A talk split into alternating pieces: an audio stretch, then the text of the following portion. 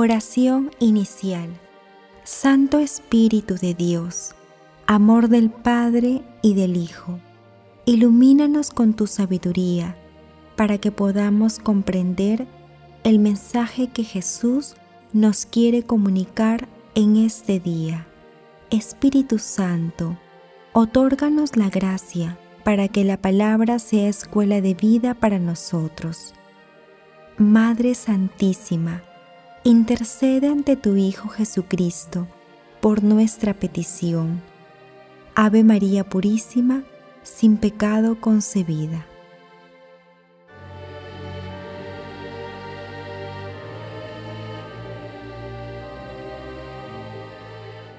Lectura del Santo Evangelio según San Mateo, capítulo 9, 14 al 17.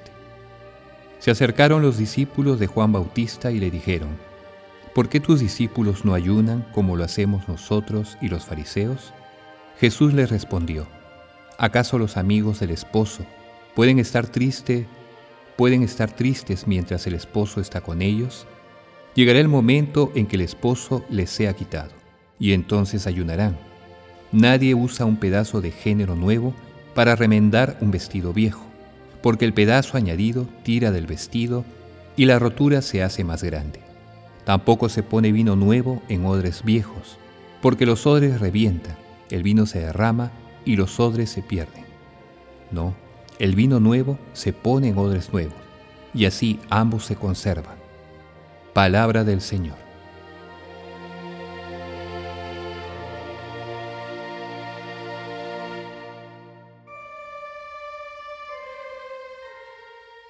El pasaje evangélico de hoy en el que Jesús habla sobre el ayuno se ubica luego del texto del llamamiento a Mateo y de la cena de Jesús con publicanos y pecadores que meditamos ayer. En la lectura de hoy, los discípulos de Juan el Bautista que practican el ayuno para apresurar la llegada del reino de los cielos están todavía aferrados a la tradición en cambio, Jesús hace referencia al inicio de los tiempos nuevos de la salvación. En este sentido, Jesús se compara con el novio de una boda, mientras que sus discípulos y seguidores son los invitados. Asimismo, Jesús hace alusión al momento de la persecución del novio y de su cruz que ya se aproxima. En cuanto a la buena nueva, esta es la novedad que trae el novio al mundo, la cual es explicada por Jesús con las analogías del remiendo en el vestido viejo y del vino guardado en otros viejos. Es decir, la novedad del Evangelio no puede ser recibida bajo los esquemas religiosos antiguos. Los tradicionalistas no se dan cuenta que con Jesús se ha iniciado el Nuevo Testamento.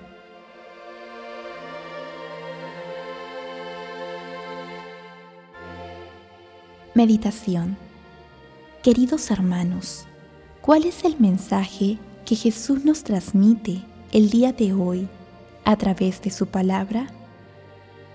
En la actualidad ocurre una situación similar a la que narra el pasaje evangélico. Las personas que se aferran a los esquemas mentales y espirituales del mundo tienen muchas dificultades para incorporar a nuestro Señor Jesucristo en sus vidas.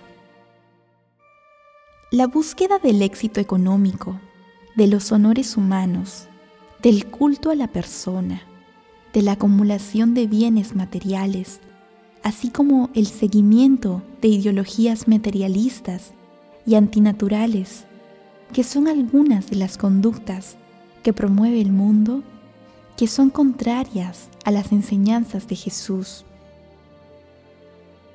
El seguimiento a Jesús requiere dejar de lado los esquemas mundanos, precisa de una renovación total de la persona la que puede lograrse con oración, disposición y por la gracia de Dios. Por lo tanto, la buena nueva debe ser recibida e interiorizada después de una renovación total de la persona para que así se pueda conservar tanto el alma de la persona como la novedad divina. También Jesús nos pide que seamos seguidores alegres, solidarios y portadores de su paz. Por ello, es importante recordar que el ayuno en la tradición antigua es una acción penitencial para invocar la presencia de Dios en medio de su pueblo. Sin embargo, Jesús no prioriza las acciones externas para invocar su presencia, sino que, en primer lugar, nos pide que manifestemos su presencia en medio de nosotros a través del cumplimiento cabal de los mandamientos del amor cristiano. Meditando la lectura de hoy, respondamos desde lo profundo de nuestros corazones.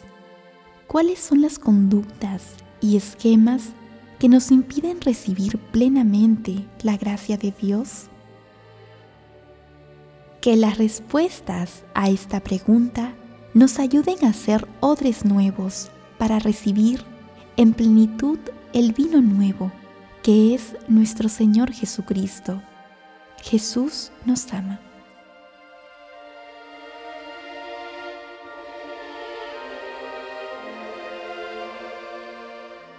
Oración. Amado Jesús, tú eres el vino nuevo que debemos tomar para tener una vida renovada. Permite, Señor, que seamos odres nuevos para recibir y guardar las gracias que nos concedes y que llevemos tu palabra a nuestros hermanos. Espíritu Santo, instruyenos e ilumínanos para que no nos aferremos a esquemas mundanos y podamos vivir siempre en la voluntad de Dios Padre y ser portadores del amor, de la paz y de la misericordia de nuestro Señor Jesucristo. Santísima Trinidad, te rogamos que la novedad del Evangelio sea aceptada por toda la humanidad y que todos seamos renovados en el amor Madre Santísima, Madre de la Divina Gracia, intercede ante la Santísima Trinidad por nuestras peticiones. Amén.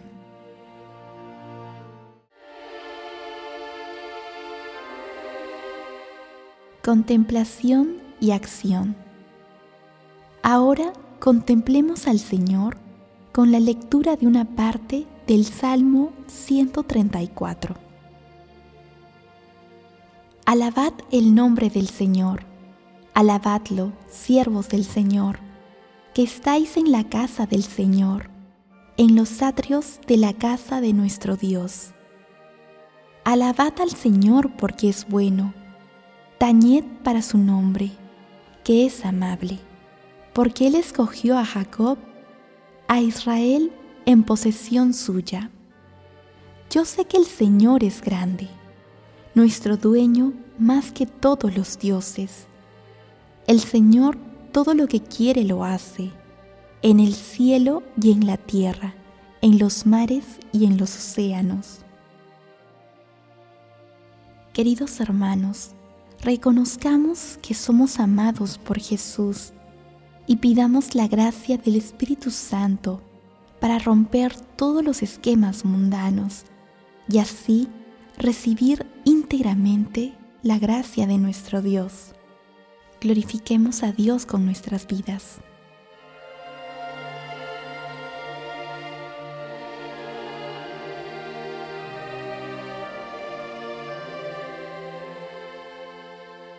Oración final. Gracias, Señor Jesús, por tu palabra de vida eterna. Que el Espíritu Santo nos ilumine para que tu palabra penetre a lo más profundo de nuestras almas y se convierta en acción. Dios glorioso, escucha nuestra oración. Bendito seas por los siglos de los siglos. Madre Santísima, intercede ante la Santísima Trinidad por nuestra petición. Amén.